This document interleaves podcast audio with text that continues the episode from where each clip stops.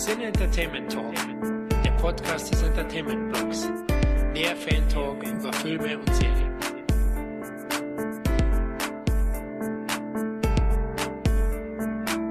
Hallo und herzlich willkommen zur ersten Ausgabe des Cine Entertainment Talk, dem Podcast von entertainment-blog.net. Mein Name ist Florian und an meiner Seite ist der Kevin. Ja, nachdem wir bislang nur Podcasts gehört und in stundenlangen Telefonaten privat über Filme und Serien geplaudert haben, wagen wir es nun tatsächlich selbst einen Podcast zu machen. Ja, Kevin, ich denke, zum Start sollten wir beide uns kurz vorstellen. Leg mal los. Ja, ich bin der Kevin Sinter, komme aus der Nähe von Bremen und bin Filmkritiker. Ich schreibe für bereits getestet.de Online-Kritiken, aber auch für das X-Rated Magazin im Print und äh, ich habe auch für die Top-Film-Buchreihe als Co-Autor agiert. Also ich bin filmaffin und Filmverrückter und ich freue mich jetzt, diese filmische Leidenschaft hier auch sozusagen mit der Stimme Ausdruck zu verleihen. Oh, schön gesagt, Kevin. Du legst dir einen los, du. Ja, ja, wie gesagt, ich, ich bin Florian, ich bin Münchner, komme aus Bayern. Vielleicht hört ihr das an meinem leichten Akzent, dass ich aus dem Süden Deutschlands komme. Ja, und ich bin ebenfalls Filmverrückter. Ich bin Videothekenkind der 80er, 90er Jahre. Deswegen auch sehr dem Genre Kino verfallen. Also Schauwerte gesteuert, möchte ich fast schon sagen. Und schreibtechnisch arbeite ich als Blogger bei Wurfis Blog und jetzt seit 2015 eben beim Entertainment Blog, der frisch gegründet wurde. Und ich freue mich eben auch wie Kevin über Filme zu reden und euch, liebe Hörer, zukünftigen Hörer, den ein oder anderen Tipp mitgeben zu können. Vielleicht kennen wir ja einen Film, den ihr noch nicht kennt. Wer weiß. Den Podcast haben wir auch praktisch aus selbsttherapeutischen Gründen ins Leben gerufen, um unser weniger filmverliebtes Umfeld etwas zu schonen mit unserem Nerdgebrabbel, na Kevin? Weil stundenlange Telefonate, die Frauen sind genervt, weil sie nicht ans Telefon kommen. Das machen wir jetzt einfach öffentlich. Eben, das ist ja für uns so eine Art Therapie sozusagen und äh, es ist natürlich immer blöd, wenn man die Frau den ganzen Tag bequatscht über irgendwelche Filme und die interessiert das eigentlich gar nicht. Ja, und jetzt haben wir uns gefunden und jetzt sprechen wir zusammen über Filme und wir hoffen eben heute, dass wir euch, äh, liebe Zuhörer, auch mit von unserer Leidenschaft auch ein bisschen gefangen nehmen können. Ja, genau. Das ist natürlich ein Ziel, dass ihr das Gefühl bekommt, dass da zwei wirkliche Filmfans sprechen, nämlich von Filmfans für Filmfans. Das ist uns besonders wichtig. Ja, jetzt werdet ihr euch sicher auch die Frage stellen, was erwartet euch genau beim CET Film Podcast? Also wie erwähnt, sind wir ja Kinder der 80er, 90er Jahre, sind in den verrauchten Videotheken groß geworden, deswegen auch unsere rauchigen Stimmen.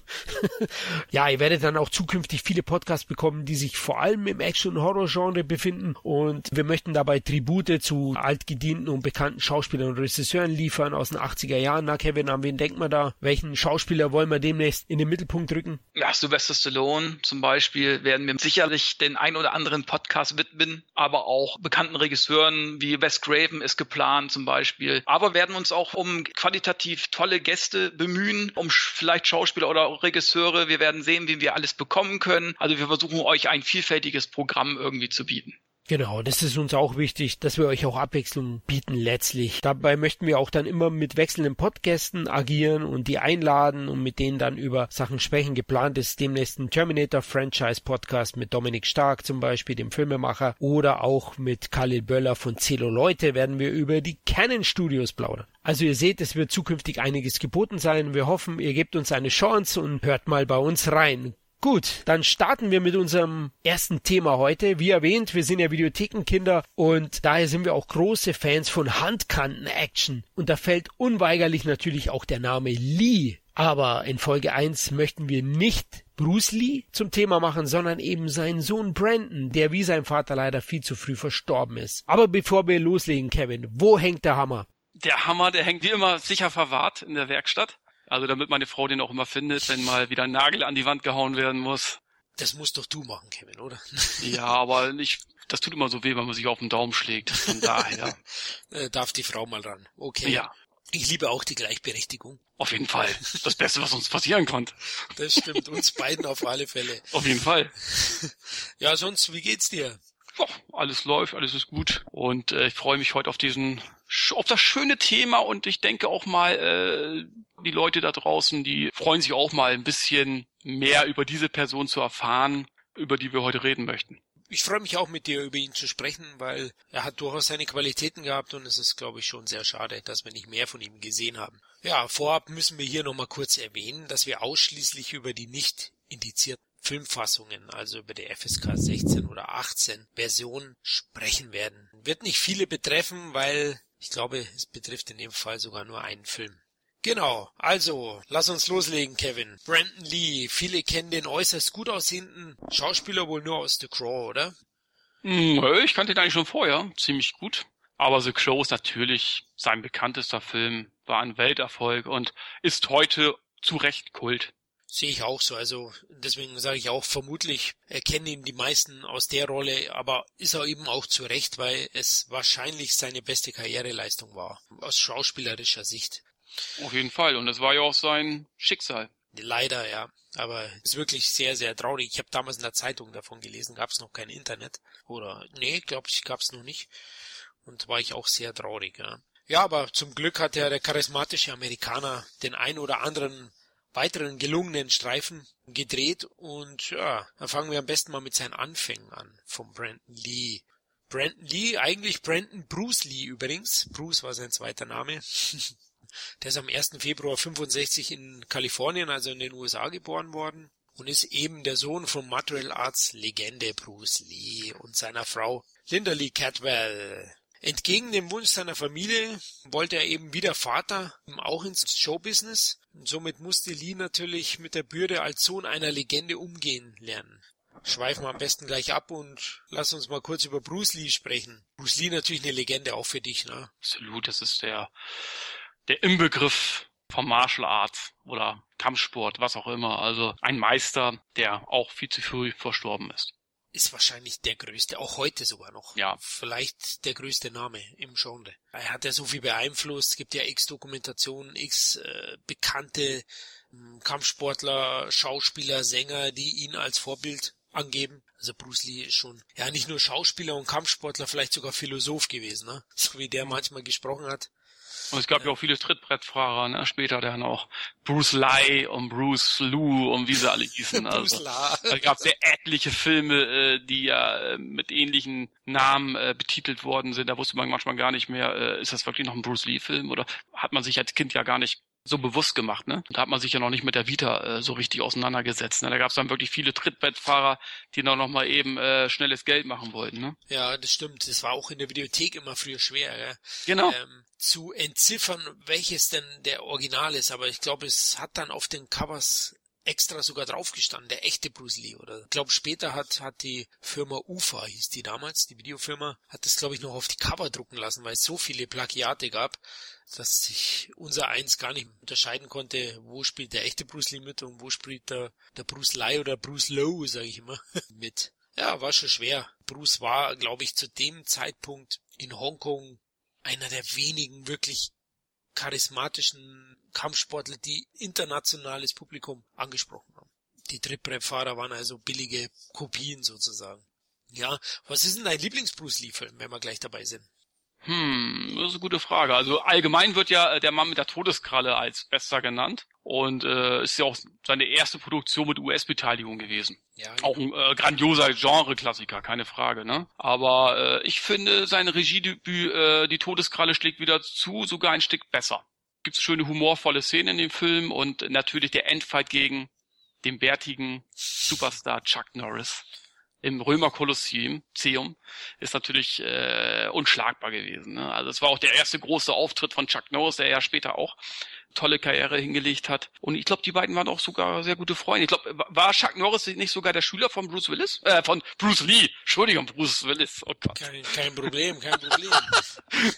du hast absolut recht. Also er war der Schüler, glaube ich, mit einigen Hollywood-Stars. Ich glaube, Steve McQueen, James ja, Coburn. Genau. Mhm. Ja, da waren ja einige in seiner Schule, ja.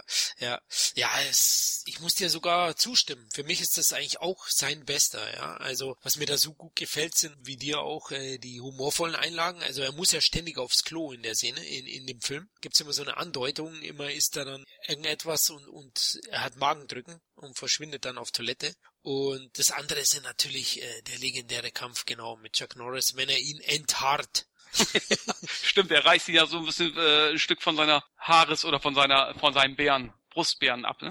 Brustbeeren, ja, oder, ja, ich glaube Rücken war es nicht, aber im Rücken, Rücken hat er auch ein bisschen einen Bart gehabt.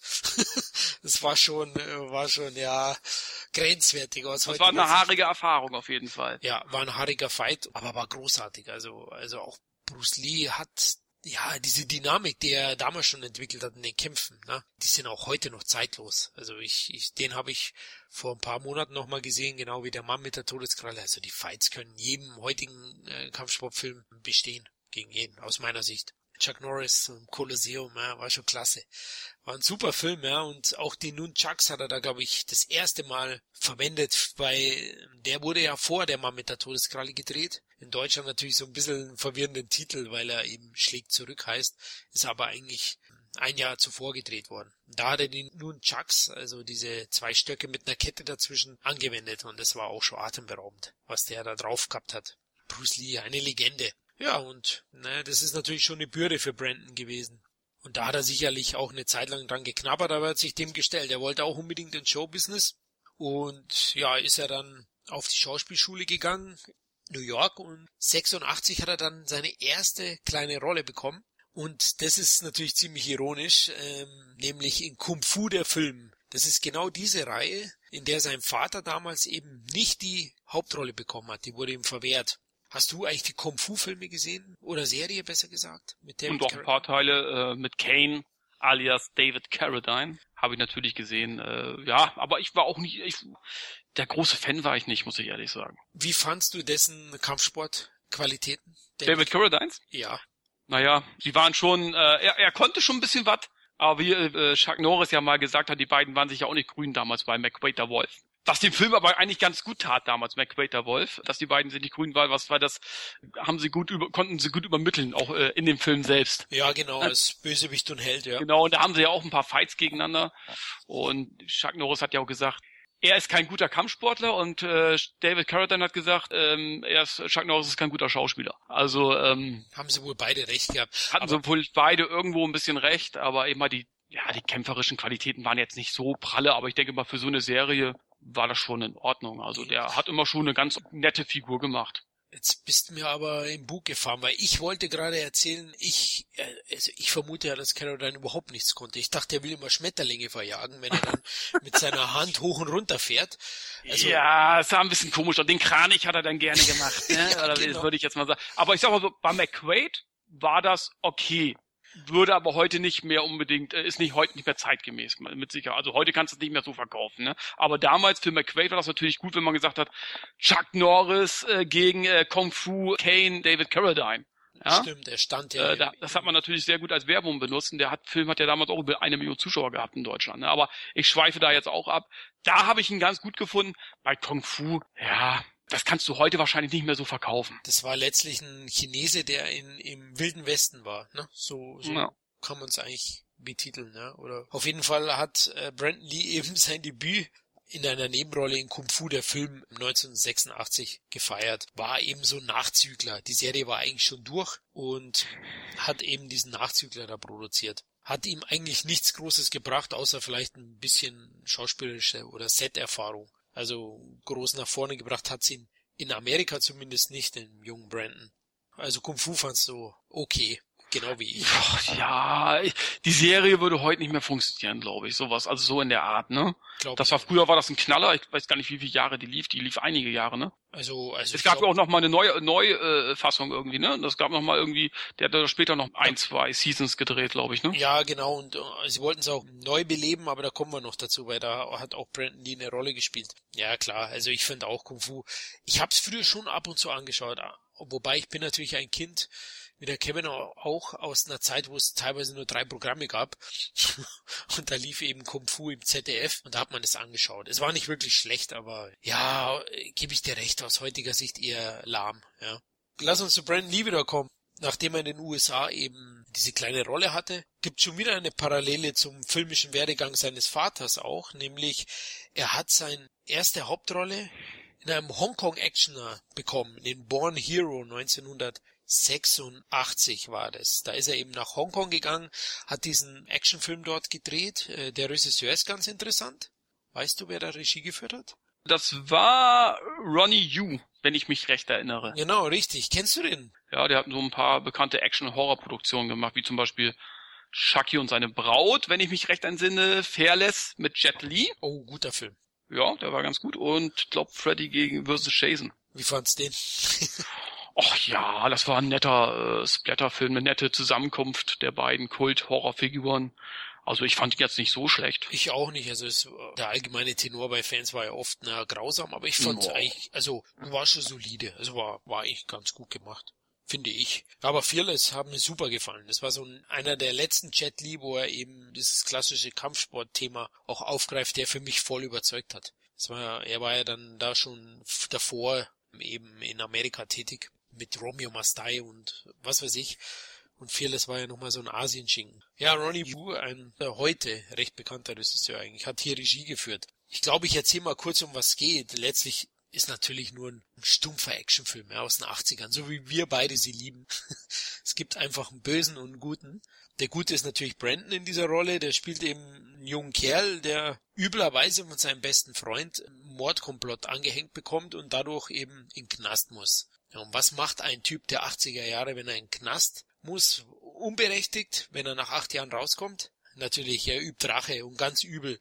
Aber leider ist eben in dem Film sein, sein bester Kumpel der Obermafia-Boss von Hongkong geworden und ja, hat ungefähr 10.000 Schergen hinter sich und ja, Brandon muss dann saftig aufräumen. So, so ist eigentlich die Maxime des Films. Und hast denn du noch irgendwie im Kopf? Nein. Qualitativ nicht mehr. Kann ich gar nichts mehr zu sagen, Born Hero. Okay, ah, hieß im Original, glaube ich, Legacy of Rage. Ähm, ja, ja, jetzt sage ich halt was dazu. Ich habe zweimal gesehen als junger Kerl. Ah, ich liebe diese bedruckten Hüllen. Das war so eine tolle Hülle. Früher gab's ja diese, diese bedruckten Video-VHS-Hüllen und der hat mich dazu gebracht, den Film auszuleihen. Da war ja Brandon Lee auch noch kein Thema und auch nicht bekannt. Ja, insgesamt, ich sag mal, er ist solide. Er ist nicht, nicht schlecht. Er ist einigermaßen gut erzählt. Hat ein bisschen zu wenig Action aus heutiger Sicht. Der gibt erst am Ende im Finale richtig Gas und, und, und ist auch teilweise recht brutal dann, aber davor hat er schon so ein bisschen so die Hänger. Die Schauspieler sind ganz okay, haben halt diesen typischen Hongkong-Humor ein bisschen, den muss man eben mögen. Wir beide mögen sowas, oder aus den 80ern, wenn man ist, kennt man das einfach. Und ja, das sind so ein bisschen vielleicht aus heutiger Sicht ein Schwachpunkt. Die Kulisse passt eigentlich und Brandon Lee hat bessere Filme abgeliefert, da kommen wir jetzt dann noch dazu. Aber ich würde mal sagen, der ist eben solide und man könnte ihn sich anschauen. Wenn man Brandon Lee Fan ist, kann man ihn durchaus schauen. So würde ich jetzt einmal verbleiben mit Born Hero von 1986. Ich weiß gar nicht, ob der auf DVD schon erschienen ist. Ist dir was bekannt? Nee, oder? Nee.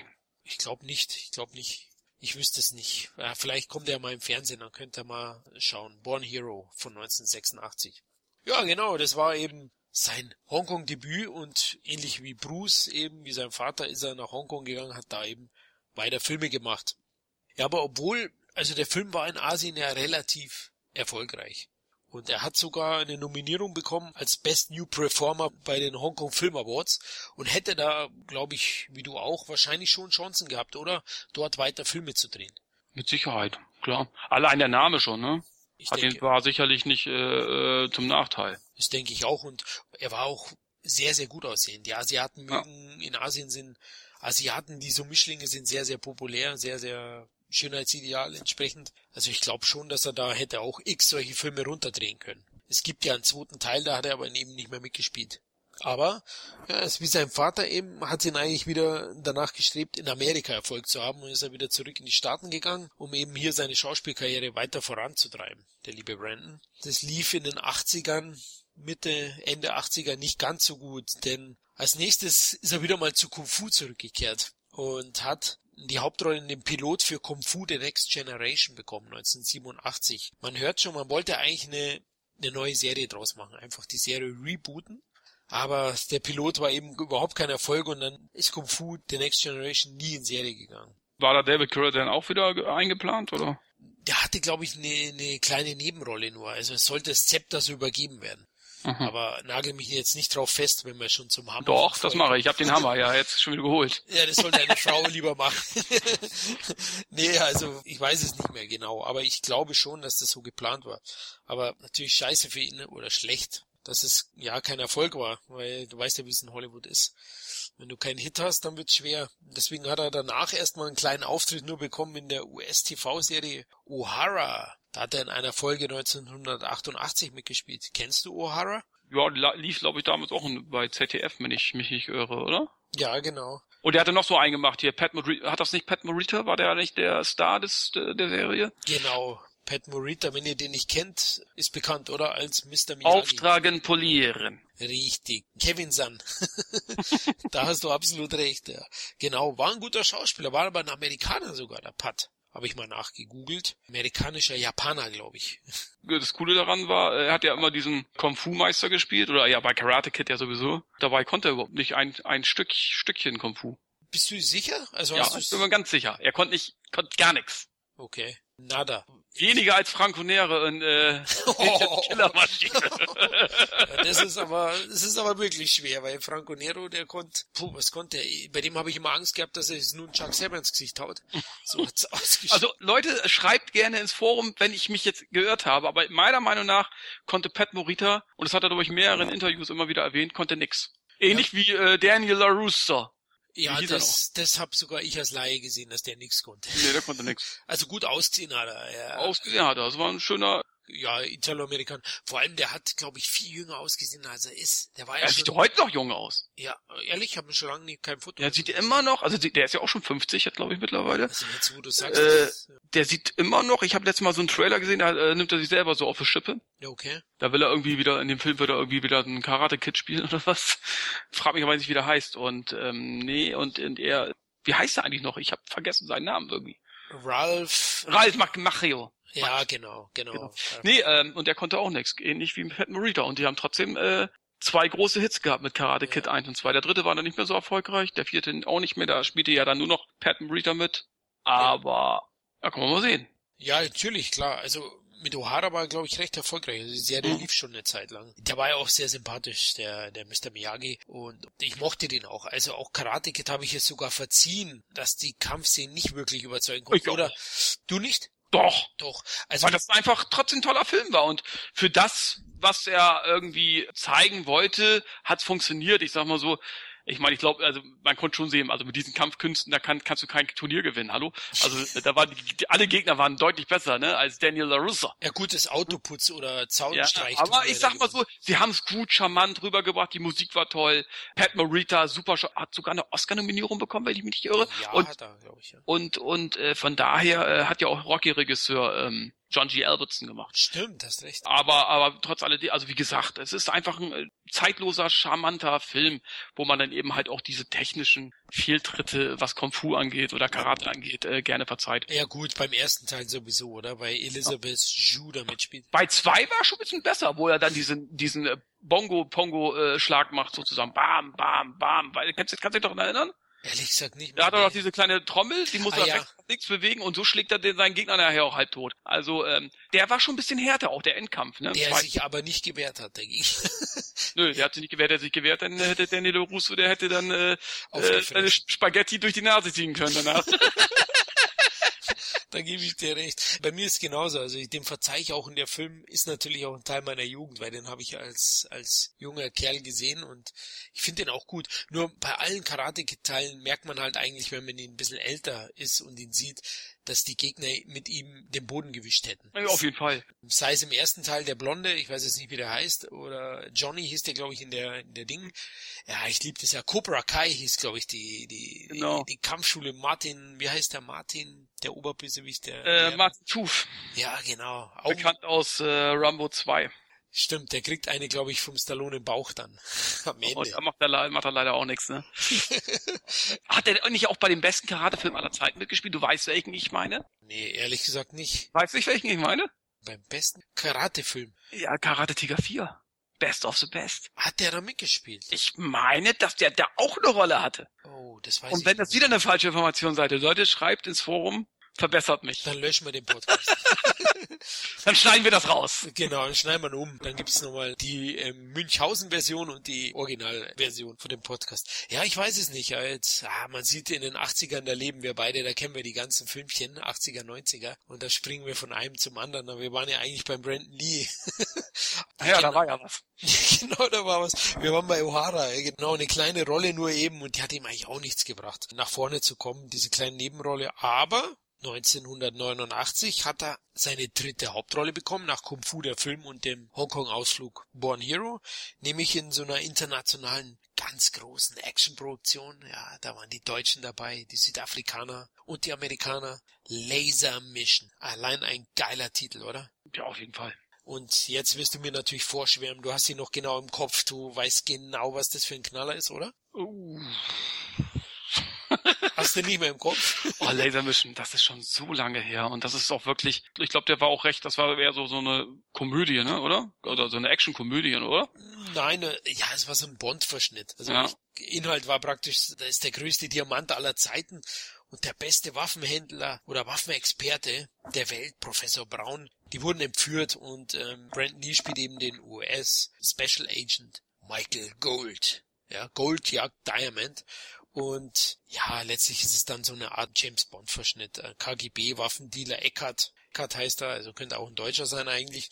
Ja, der, der jagt halt seine Killer dann auf den Brandon und der fightet gegen die. Ah, ist Action Trash pur, ja. Also ist vielleicht sogar schlechter als Action Trash, weil ich da eigentlich, wo ich den gesehen habe, ja, wie soll ich sagen, aus so Trashfilmen kann man doch eigentlich dann ab und zu Spaß haben, ja, aber den hatte ich da nicht. Also der Film ist leider sehr, sehr misslungen und äh, absolut nicht sehenswert. Also den Mal dann, ja. Ist doch nicht schlimm, dass ich mich nicht mehr dran erinnere. Genau, vielleicht ist er, ist das auch deswegen so, dass er, dass er per Durchfall wieder aus dir raus ist. der, der Knaller, aber deswegen will ich gar nicht so viel davon reden. Immerhin hat der Kollege von Airwolf da mitgespielt. Jetzt fehlt, fehlt mir der Name. John Michael Vincent. Nein, nein, der alte Opi. Ach so, Ernest Virginine. Ja, genau, Klapperschlange. Der hat überall mitgespielt. Ja, zu der Zeit schon, ja. Der hat auch Geld gebraucht, glaube ich. Also den hat man überall gesehen, genau. Und an dem hat man sich auch, ich finde schon, der hat auch in den späteren Zeiten immer dieselbe Rolle gespielt. Oft, also diesen Typen und habe mich schnell an ihm satt gesehen, an den 80ern zumindest. Ich meine, Aber ich fand ihn super in äh, Klapperschlange. Und ich, ich meine, der hat unendlich viele Filme gemacht. Der hat ja bis zuletzt, äh, der ist ja erst vor kurzem gestorben. Der ist ja mit fast 100 gestorben. Ehrlich? 100 hat Filme? Noch, der, hat ja noch, der hat ja sogar noch bei Red 2 oder Red 1 noch mitgespielt hier mit Bruce Willis. Also okay. äh, da war ja schon irgendwie Mitte 90. Also, äh, aber ich fand ihn Klapperschlange gut und natürlich äh, mit Gene Hackman Poseidon. Okay, Poseidon ist gut, ja genau, stimmt. Ja, der hat schon ein paar auch gute Filme. Ja, ja. Aber ich meinte jetzt eigentlich so in den 80ern eben, so im Auslaufen, da war er eben schon, wie du gesagt hast, da hat er überall mitgespielt, da hat er auch nicht mehr ausgewählt wo, sondern nee, nee. und und also sein Name sollte eigentlich den Laser Mission veredeln, so planen sie es doch immer, wenn sie dann solche Schauspieler nehmen, aber eigentlich war es dann eher traurig. Also Laser Mission ist sicherlich der schwächste Brandon Lee Kinofilm oder Actionfilm aus der Reihe, deswegen könnt ihr ihn vergessen. 89 wurde der gedreht, internationale Produktion, ist bei uns glaube ich nur auf Video erschienen, wenn ich mich nicht irre. Und den gibt's aber mittlerweile auf DVD, war mal indiziert, ist mittlerweile ab 16 freigegeben, also ist auch relativ harmlos. Also warum der damals indiziert war, ich weiß es nicht. Vielleicht durften wir keine großen Diamanten sehen oder weiß KGB.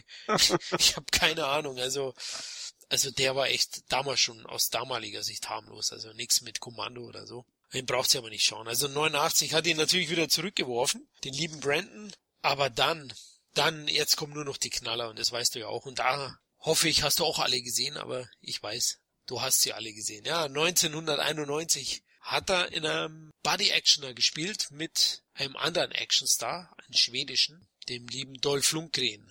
Weißt du, von welchem Film ich rede, den er da gedreht hat? Showdown in Little Tokyo.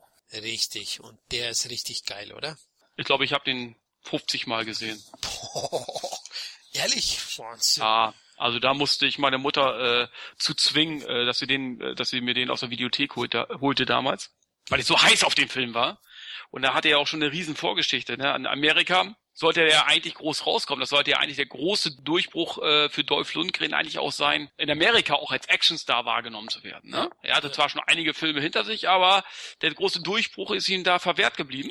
Was hat er denn davor noch gehabt? Red Scorpion war davor. Ja, Red Scorpion, Punisher, Dark Angel, aber er ist trotzdem Stimmt. Masters of the Universe, aber er ist, er war immer noch der Drago, weißt du, äh, von Rocky 4, ja, und er sollte eben halt sich als Actionstar etablieren, ja, und dann haben sie gesagt, okay, äh, dann nehmen wir natürlich in, in so einem Buddy-Action-Film Action mit Brandon Lee, den sie damit ja eben halt auch äh, etablieren wollten. Ja.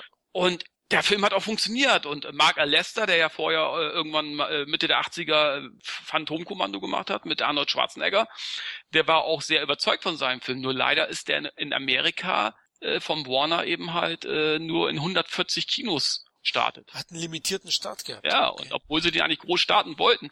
Aber anscheinend war Warner dann doch nicht so begeistert von den äh, Testvorführungen oder von dem Ergebnis mhm. an sich. Haben nicht so dran geglaubt dann. Haben nicht dran geglaubt und das äh, hat, glaube ich, auch Mark Alester so ein bisschen zurückgeworfen, der ja dann sehr schnell ins B-Fach äh, gerutscht ist. Ja, leider. Ja, acht Millionen hat er gekostet, habe ich mal gegoogelt, genau. der Showdown. Also ist kein schlechtes Budget, sag ich mal. Ja, also, also für die damaligen Zeit. Das ja. ist ein Warner-Film, ne? Also keine Frage, es ist ein hochglanzpolierter Film, ne? Ja. Und geht auch nur 75 Minuten. Also äh, ich glaube in der Anzeitfassung geht er 76.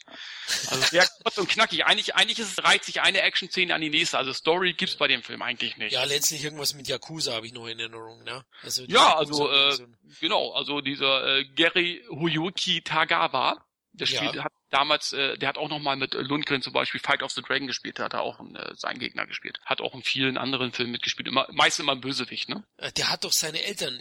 Genau, der hat seine Eltern aufgeschlitzt. okay. Äh, als, er, als er ein Kind war, äh, der Dolph, äh, als Kind und konnte sich dann befreien und hat ihn, hat diesem Tagawa sozusagen äh, das Schwert ins Gesicht gehauen. Und somit hat er eben halt kein schönes Gesicht mehr gehabt sozusagen. Okay. So, und ähm, ja, und dann ähm, 20 Jahre später oder so trifft er genau wieder auf diesen Yakuza-Chef und äh, ja, will ihn sozusagen den Chaos machen, ja. Also ja, er will einen Rachefeldzug inszenieren, ja. Okay. Und äh, dabei kriegt er einen neuen Partner, Brandon Lee, die sich quasi rein zufällig äh, eigentlich erst begegnen. Eigentlich erst zuerst bekämpfen sie sich ja am Anfang so ein bisschen und dann merken sie, dass sie eigentlich neue Partner sind. Und das Geile an dem Film ist eben halt, dass Lundgren quasi die japanische Vergangenheit hat und Brandon Lee hat, äh, ist, ist der typische Amerikaner. Und Lundgren muss ihn quasi sämtliche Geflogenheiten der, der japanischen, äh, so. der Japaner sozusagen beibringen. Ja. Das habe ich ja? gar nicht mehr so in Erinnerung. Ich habe ihn natürlich auch auf DVD und ich habe mehrmals geschaut, aber jetzt ja. bestimmt gefühlte acht Jahre nicht mehr. Ich werde ihn gleich mal nachholen nach dem Podcast. Also hört sich gut an. Da war ja auch eine sehr hübsche Frau dabei. Die hat diese Sängerin ja, Ja, ja, Tia Karriere heißt ja die nette, die hat ja auch bei True Lies äh, mitgespielt damals mit Schwarzenegger. Sie hatte, war eine gute Zeit für sie damals. Das sollte auch für sie ein, ein ein Start in eine tolle Karriere. ja, passt zum Namen, ja. Ja, äh, führen, aber äh, und es gibt eine super, also die beste Beischlafszene der Filmgeschichte, würde ich schon fast sagen, als als Tierkarriere in dem Botticht also der äh, geht in so ein Botticht rein, äh, äh, Lundgren, der hat auch so ein japanisches Haus irgendwie gebaut in der Natur. Ja, genau. Das später Flammen aufgeht. Und dann steigt sie zuerst in den Botticht und dann sagt sie, ah, bitte dich gucken, sagt er, keine, keine Angst, ich mach nichts, ne? Und dann später legt er sich hin in sein Bettchen und dann kommt sie ins, äh, kommt sie ins Schlafzimmer rein und sagt, ich kann nicht einschlafen. Und sagt er, kein Problem. Und zieh mir nicht die Decke weg. Nein. So, und und dann äh, zwei Minuten später, ja, da haben sie, gibt's dann eine grandiose Sexszene, die dann ungefähr äh, zehn Sekunden dauert. Also wirklich. 10, ich wollte gerade sagen, 15 Minuten vom Film, ja. ja, ich kann mich auch äh, eigentlich erinnern, er hat schon ein bisschen Parallelen zu Kommando, ne? Der hat schon szenenweise übertrieben inszeniert, ist er schon teilweise. Und tolle Sprüche, also Brandon Lee und, und Lundgren, die harmonieren ja auch großartig in dem Film, ne? Super, ja. Kommt, Lundgren, äh, kommt Brandon Lee ja auch äh, in dieses Schlafzimmer rein und sagt, ey, wir werden, werden gerade umzingelt von äh, Dutzenden Yakuzas, die wollen uns den Chaos machen, sagt Lundgren, ähm, äh, kein Problem. Da holt er so irgendwelche altertümlichen Waffen raus. Ja. Während natürlich irgendwelche japanischen äh, Kampfwerkzeuge, während äh, Brandon Lee die Pumpgun rausholt, die amerikanische Pumpgun. Ja, und dann sagt er vorher noch zu Lundgren, ich wollte dir noch eins sagen. Du hast unglaublich was in der Hose. Und Lundgren sagt, danke. Ja, der ist schon, jetzt kriege ich richtig Lust drauf, den wieder zu schauen. Also das ist, ne, der ist so übertrieben, also äh, das, ja, ach, übertrieben witzig und auch manchmal auch übertrieben gespielt und tolle Action-Szenen. Und in, in dem Film zeigt Lundgren einfach auch mal, dass er auch äh, ziemlich äh, ein ziemlich guter Kampfsportler ist. Ne? Der hat äh, eine einer der größten ähm, oder Schwierigkeitsstufen. Äh, äh, Shotoka Karate, ja, Genau. Und äh, der ist da echt ein Meister, schwarzer Gürtel und was ich was, Europameister irgendwie auch. Ne? Und äh, da hat er wirklich, er, er wirkt halt immer schwerfälliger als andere. Weil er ja, so, aber ja, er ist so groß. Ne? Und in dem war ja auch unglaublich bepackt also ich glaube, er war in der Form deines Lebens, würde ich schon fast sagen. Der ist zwar immer in guter Form, aber da war er wirklich in der Form deines Lebens und hat auch einige Pakete draufgelegt in dem Film. Aber zeigt er eben halt wirklich, äh, das ist einer der wenigen Filme, wo er auch wirklich mal äh, seine Kampfkunst unter Beweis stellt. Meistens hat er in seinen anderen Filmen ist er meistens immer, geht er meistens eher mit der Knarre seinen Weg durch ja. die bösen Buben, ne?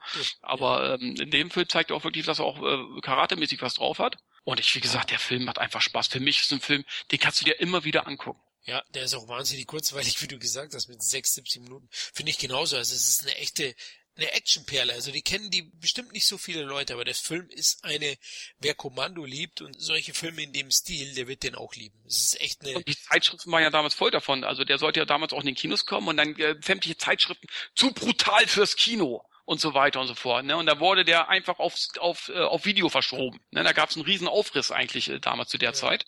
Und ich weiß auch gar nicht warum eigentlich. Ich meine, der, der kam natürlich dann auch geschnitten auf, auf Video raus. Da haben sie, glaube ich, irgendwie zwei Minuten oder so rausgeschnitten. Ach, so brutal. Also heutzutage denkst du auch, naja Gott, äh, was ist das, ne? Aber ähm, es ist, der hat schon ein paar heftige Szenen, keine Frage, aber das ist ja. nicht ver zu vergleichen mit, mit den heutigen Sachen, die, die so heute gezeigt werden, ab 16. Ja, der ist. Ein Videoerfolg aber. Ja, ja, der war ein Riesenhit. Ich glaube, der hatte in Amerika nur 2,2 Millionen eingespielt, weil also im Kino. Ja, aber 140 Kinos natürlich auch dann. Ja, schwierig dann hochzukommen, ja, oder, oder überhaupt sein Geld zu machen. Aber ja, er war ein weltweiter Videohit und gut, leider Dolph hat er wahrscheinlich letztlich nichts gebracht. Ja, wobei, oder? Würdest du sagen, es hat seine Karriere geschadet? Wahrscheinlich nicht. Ich glaube, ja. Äh, ja, geschadet, weder geschadet noch genutzt, aber ich sag mal so, ich glaube, er erinnert sich sehr gerne an diesen Film. Äh, und er spricht, glaube ich, auch sehr gerne über den Film, gerade auch über Brandon Lee, weil die haben sich, glaube ich, sehr gut verstanden. Ja gut, aber er hat danach eben halt auch Universal Soldier gemacht, seinen größten Hit. Stimmt. Mit Van Damme, ne? Genau. Ja, und dann war es vorbei. Also Kino, Barrett war noch ein super Film, war aber kein Kinofilm danach, 93. Er ging, auch schnell, er ging dann eben halt schnell den Weg ins Videofach, aber ist seit heute eben halt, laufen seine Filme eben halt ähm, ziemlich gut auf DVD und so weiter und so fort. Ne? Und äh, er war nie weg. Ist sicher auch einer der Filme, wo seinen Ruhm begründet. Also ich denke schon, dass schon. Der, also Showdown in Little Tokyo gehört mit Sicherheit in die Top 5 seiner besten Filme sehe ich auch so. Jetzt, wo du sagst, ich glaube, den werden wir auch mal podcasten oder zumindest mal eine Bestenliste zu zweit aufstellen über Dolph er, hat, er hat viele gute Filme, er hat auch viele miese Filme gemacht, aber es waren auch wirklich viele gute Filme dabei, auch, auch äh, wirklich Action-Highlights. Naja, sein Highlight ist ja wohl Masters of the Universe. Ja, das ist sowieso, das ist ja, ja ungeschlagen. Da hat er den besten Buddy gehabt, den Zwerg, wie hieß der? Güldor. ja, genau. Der nicht richtig essen konnte, weil der die ganze Soße immer auf seine Sabalätzchen hatte. genau. Das war da sein Buddy. Und da haben sie auch gegen die Unterwelt um Skeletor aufgenommen. Ja, und gegen Kühe, ne? hast du recht.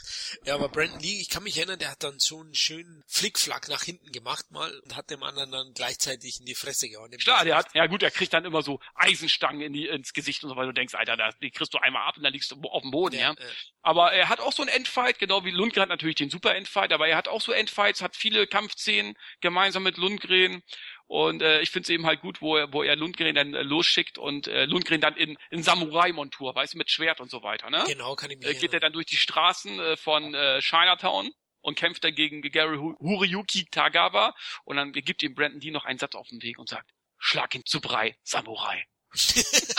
ja, das kommt von der deutschen Synchro, ne? Das ist deutsche Ehrlich. Synchro pur, ja. Ja, es ist 80er, 90er pur, ja. Ja, super. Also, wie würdest du das Verhältnis sagen in dem Film von der Rollenverteilung Brandon Lee 30 Prozent? Nö, also ich würde schon sagen, äh, die tun sich beide nichts. Okay. Also, also das ist schon 50-50 oder 60-40, sage ich jetzt mal so. Ja, das ist ein ausgeglichener äh, äh, Buddy-Movie, wo beide nicht zu kurz kommen. Also wirklich, kann ich, Leute, guckt euch den an. Wollte ich auch sagen. Und, und da sieht man eigentlich schon Lees Potenzial. Ne? Da lässt das durchblitzen. Also kriegt er auch das erste Mal Aufmerksamkeit, was ihm dann einiges gebracht hat. Nämlich, lass uns weitergehen. Wir sind bei 91, wo Shoran Little Tokyo veröffentlicht wurde. Ja, das Major Studio 20th Century Fox hat anhand dieses Films und den anderen Werken oder seines Aussehens doch das Potenzial erkannt in Brandon Lee und hat ihm 92 daraufhin einen Mehrfilmesvertrag gegeben für natürlich Actionfilme und der erste Film, den er mit 20th Century Fox und leider letztlich der einzige Film war der US-Actioner Rapid Fire von 1992 und den muss ich sagen, den fand ich damals richtig gut. Ja. Der hat mir echt super gefallen und hier spielt Brandon Lees Charisma auf Hochtouren und, und zeigt, dass er allein einen Film tragen kann. Absolut. Ein Actionfilm. Wie fandst du Rapid Fire? Auch super. Toller Actionfilm, ist ein Kinofilm, ja. Also es ist ein A-Listen, also ein A-Film. Damals ja? zumindest, ja, auf jeden Fall. Es war damals ein A-Actionfilm Und das sieht man auch. Der ist schon recht aufwendig gemacht und äh, wirklich tolle Action-Szenen. Zeigt natürlich ein bisschen weniger von seiner Kunst. Er hat zwar auch einige Kampfszenen, aber nicht, im, nicht zu vergleichen, sage ich jetzt mit Showdown in Tokio. Also da geht er doch ein bisschen mehr mit der Knarre, glaube ich, äh, zu Wege, ne? wenn ich mich recht erinnere. Ja, er hat schon einen Fight eben praktisch sich befreien muss. Da wird er ja eben gejagt auch, weil er, weil er dann der Zeuge war beim Mord und da verschanzt er sich mit zwei so Polizisten und einer von denen ist korrupt und die macht er dann schon fertig mit so einer Besteckkasten und macht ein paar schöne Kicks hat schon ein paar Einsätze, hat aber auch eben mit Waffe und Motorrad und alles, was dazugehört, hat eine gute Musik und er war halt eben ein hübsches Kerlchen, also Charisma hat er ohne Ende gehabt und an den Bewegungen, finde ich, sieht man schon, ja, dass er gute Gene hat. Er hat ja, glaube ich, Kampfsport zwar betrieben, aber nur hobbytechnisch. Also er hat natürlich Kampfsport gemacht, aber niemals in der Liga, wie es sein Vater Bruce gemacht hat, der eigentlich Kampfsport, jetzt bin ich mal frech, erfunden hat. mhm. Und hat schon einiges. Die Story finde ich war auch ganz solide. Die Darsteller waren eigentlich ganz gut so an der Seite. Bösewichter hat eigentlich alles gepasst. Klar hat er natürlich Klischees gehabt, aber welcher Film nicht? Und darum lieben wir sie auch wegen den Klischees, wegen den Bösewichtern. Aber ich finde, teilweise war er vielleicht ein bisschen vorhersehbar, aber er war einfach temporeich und äh, hat gute Action geboten. Also Rapid Fire finde ich ist auch heute noch ein absolut sehenswerter Action. Ja, der hat ja auch Dwight H. Little gemacht. Der hat auch vorher zum Töten freigegeben mit Steven Seagal gemacht. Auch einer der besten Seagal-Filme. Stimmt, der ist ja genau, stimmt. Der hat, der ist auch super, ja. Mhm. Ist Top 5 auch bei Seagal, ja. Den hat er auch gemacht, der Rapid Fire. Der hat ja 10 Millionen Dollar gekostet, hat Fox schon ein bisschen was reingelegt. Immerhin mhm. zweistellig, ne? Und hat, wie viel hat er eingespielt, weißt du? Ja, ungefähr, also in Amerika 15 Millionen, was er weltweit eingespielt hat, weiß ich nicht. Aber ich denke auch auf Video und so weiter, der wird sich schon bezahlt gemacht haben. Ja, ich denke auch. Also in Deutschland weiß ich, hat so um die 90.000 Zuschauer gehabt, war also kein großer Erfolg, war aber eben auch ein Videohit. Und ähm, ja, ich habe ihn natürlich auch in meinem DVD-Regal. Hast du ihn? Ja, selbstverständlich. Ne? Ich mag auch in den Filmen Powers Boost zum Beispiel. Hat auch ja, herrlich. ja, er spielt ja auch immer so, äh, ja, zum Beispiel, ich mochte den zum Beispiel auch in äh, beim verdammt Sudden Death, dem Van Damme-Film zum Beispiel, diesen Eishockey-Film. Er stirbt langsam im Eishockeystadion. Ja, da hat er auch so einen geilen Bösewicht gespielt. Ja, stimmt, genau. Und äh, Deadwood hat er gespielt und ja. da hat er mir noch so gut gefallen. Es gibt so einen 80er Actionfilm ausgelöscht. Ja. Mit Nick Nolte, da Richtig. hat er den Bösewicht gespielt. Da spielt der Nolte teilweise sogar ein bisschen an die Wand als Bösewicht.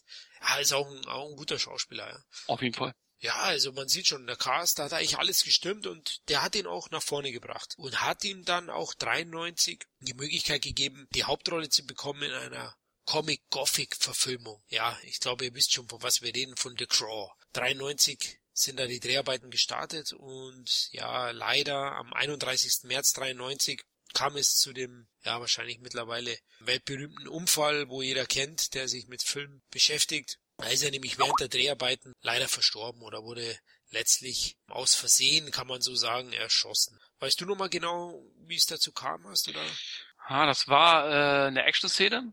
Und dann, äh, ja, wird, wird er der, er wird ja öfter durchlöchert in dem Film, quasi. Und er steht ja immer wieder auf. Er kann ja eigentlich nicht sterben, es sei denn, man äh, tötet die Krähe, die ja ständig um ihn herumfliegt, ne? Genau, genau. Dadurch zieht er ja seine Kraft. Und in einem dieser Szenen äh, war wohl aus Versehen, waren da eben halt keine Platzpatronen drin, sondern echte Munition. Und dadurch ist er dann tödlich getroffen worden. Also es ist alles schon ein bisschen seltsam und auch, ich sag ja auch, der Bruce Lee ist ja auch so, hat ja auch so ein seltsamen Tod irgendwie. Ja, nebulös, also. Das ist alles schon ein bisschen komisch. Das ist, da, viele sagen ja, es, es liegt ein Fluch auf die, auf die Familie. Ja, äh, man könnte es glauben, ja, wenn man das, ja. wenn man das so alles, also es gibt so viele Parallelen auch zwischen beider Karrieren, ja. Auch eben Bruce Lee war, glaube ich, 33, wo er gestorben ist, äh, Brandon Lee 28, nochmal jünger. Ja. Beide sind eigentlich mit diesem letzten Film zu Kultfiguren geworden. Klar, Bruce vielleicht nochmal eine andere Liga, aber auch Brandon Lee man kennt ihn, ne? Im Genre, also. Man weiß nicht, wo es, wohin ihn das noch geführt hätte, alles, ne? Also, ja. es lief ja gut.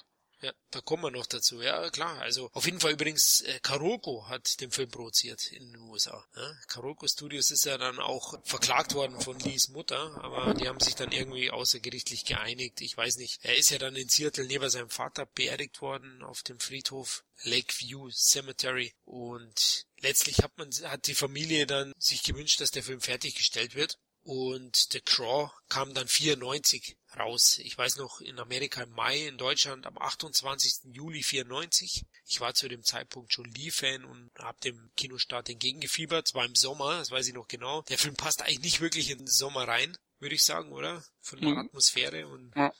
ist eher so ein Herbstfilm. Und habe ihn dann gesehen und war geflasht. Also ich finde den Film großartig und der ist ja auch zu einem weltweiten Hit geworden und mittlerweile auch ein anerkannter Kultfilm, ne, der äh, Brandon Lees Legacy eigentlich bis heute hochhält. Wie fandst du The Crow? tolle Optik, tolle Musik, coole Geschichte. Also ich habe den Film auch äh, ja herbeigefiebert, ne, weil der, die Werbung lief dann immer im Fernsehen und dachte, ey geil, ne, geile, äh, wie er da so.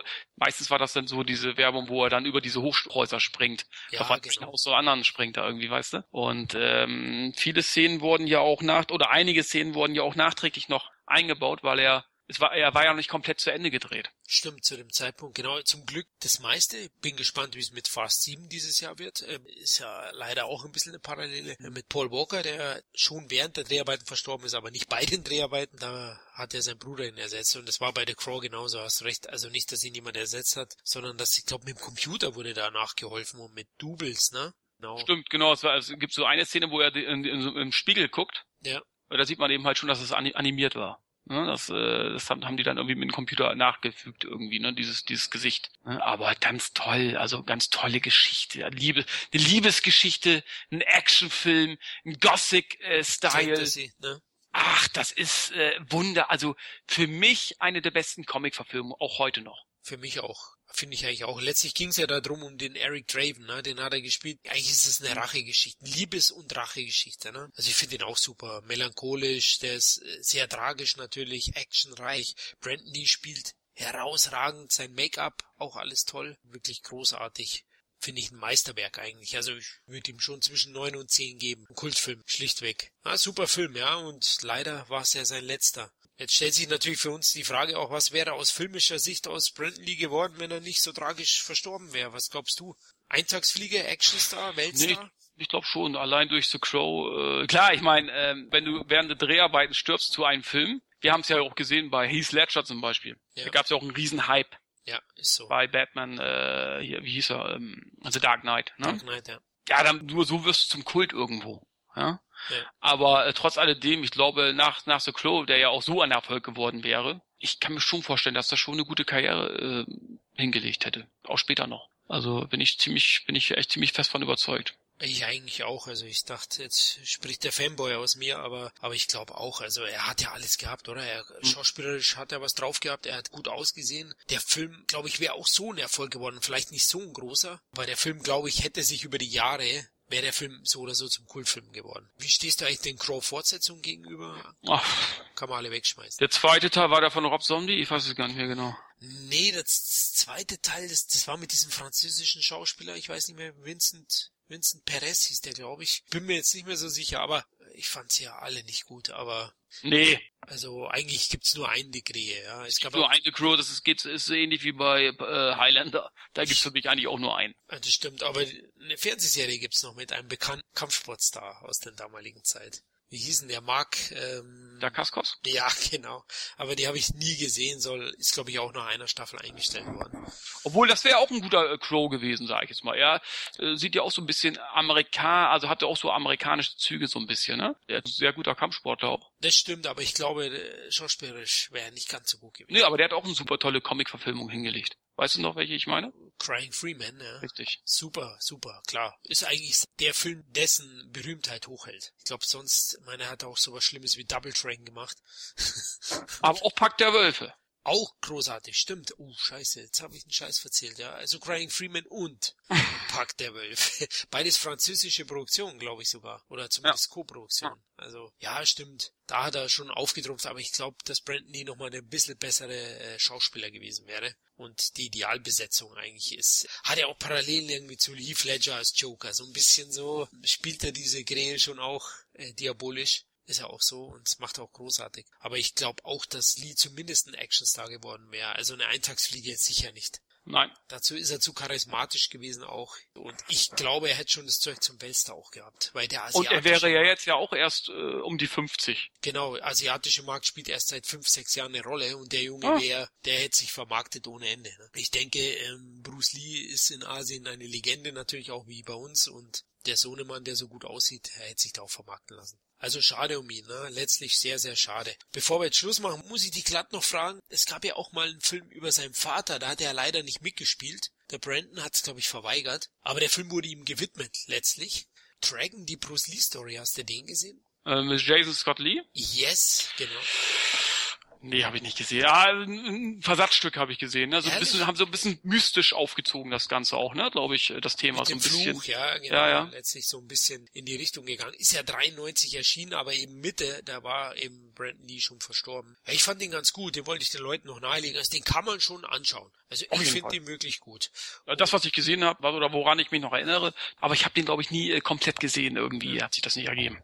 Okay. Ist, ist so ein Action-Biopic oder wie man sagt, ja. Biografie und ist wirklich absolut sehenswert auch. Den wollte ich auch noch mit dem Thema der Lees, wollte ich das noch dazu erwähnen, dass man den durchaus anschauen kann oder auch mal sichten sollte. Gibt's leider auch noch nicht auf Blu-ray und ich habe ihn aber auf DVD, da gibt's einen schönen, schönen Haufen Bonusmaterial auch und ist absolut sehenswert.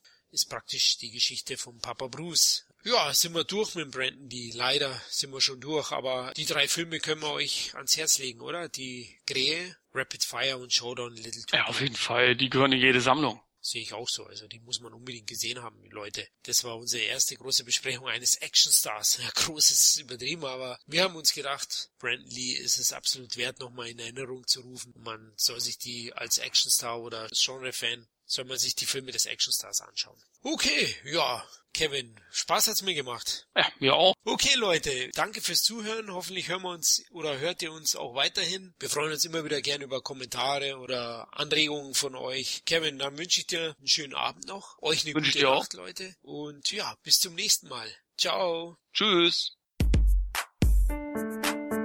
Sin Entertainment Talk, der Podcast des Entertainment Blogs.